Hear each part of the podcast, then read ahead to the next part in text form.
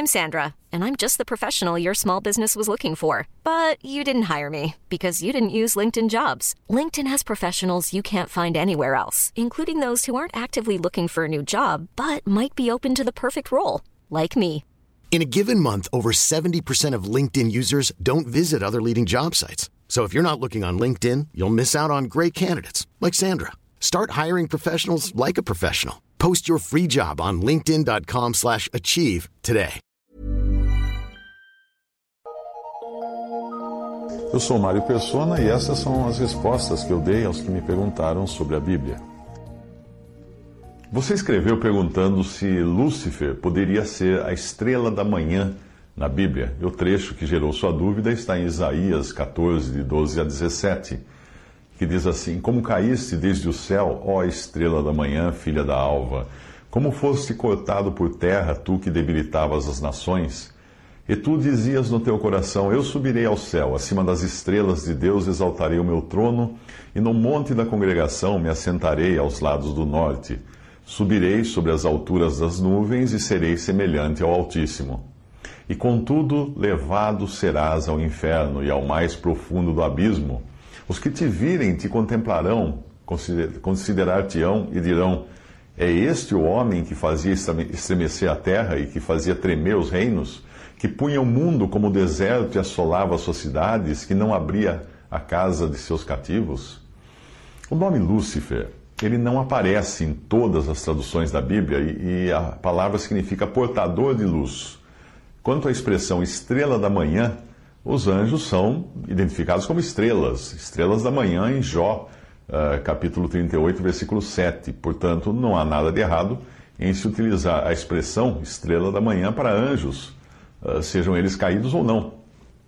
Você não, você não concorda é que no trecho a expressão seja atribuída a Satanás, mas eu teria maior dificuldade em aplicar a um homem uma expressão que aparece ora aplicada a Jesus, ora a anjos, mas não a homens. O fato de Jesus ser também chamado de estrela da manhã em Apocalipse 22,16 não desautoriza a aplicação da expressão aqui, uh, sendo dada a Satanás mas apenas confirma o papel de imitador que o diabo ocupa. Repare que em Apocalipse você encontra uma trindade satânica com o diabo, a besta e o anticristo. É preciso ainda entender que muitas passagens proféticas são cheias de símbolos e nem sempre fazem sentido se tomadas ao pé da letra. Pegue, por exemplo, os salmos, que tanto podem expressar os sentimentos do salmista, dos salmistas, né? porque existem mais de, mais de um, não é só Davi que escreveu os salmos mas podem também expressar os sentimentos de Cristo.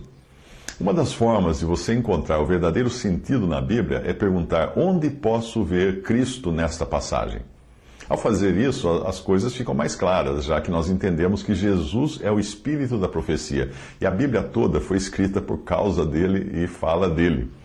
Ele próprio disse isso aos dois discípulos no caminho de Emaús, no final do Evangelho de Lucas. Na passagem de Isaías que você citou, eu vejo Jesus inserido no contexto porque eu encontro aqui aquele que é o seu antagonista, aquele que, de, que deseja ter preeminência, que só, e é uma preeminência que só pertence a Cristo, só cabe a Cristo. E isso não apenas na terra, mas nos céus também. Repare que a cena toda é transportada do rei de Babilônia na terra para as esferas celestiais. Seria estranho o rei de Babilônia dizer que subiria acima das nuvens e seria semelhante ao Altíssimo. O próprio Jesus faz referência a esse episódio de Isaías 14 em Lucas 10, 18, quando ele diz: Vi Satanás como raio cair do céu. Portanto, eu creio que este trecho seja, seja um parêntese, pois parece se referir não especificamente ao rei de Babilônia, mas àquele que estava por detrás do rei de Babilônia e movia o rei de Babilônia, ou seja, Satanás. No episódio em que Pedro nega que Jesus seja traído, julgado e morto, o Senhor repreende a Pedro como se estivesse falando com o diabo, que é quem realmente estava por detrás de Pedro, movendo Pedro a dizer aquilo. Portanto, quer você acredite que o trecho fale literalmente de Satanás, ou ache que a estrela da manhã, ah, nessa passagem, esteja limitada a descrever o rei de Babilônia, eu creio que ambos concordamos que quem está por trás desses sentimentos é Satanás, a antiga serpente. O Senhor poderia dizer também aqui ao rei de Babilônia o que disse a Pedro: Para trás de mim, Satanás. que me serves de escândalo, porque não compreendes as coisas que são de Deus, mas só as que são dos homens. Mateus 16, 23.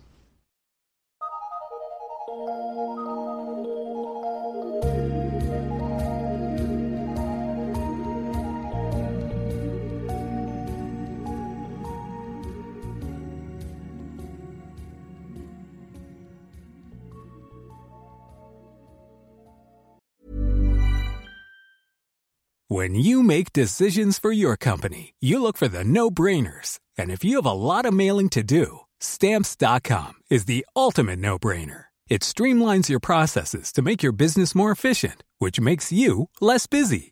Mail checks, invoices, legal documents, and everything you need to keep your business running with stamps.com.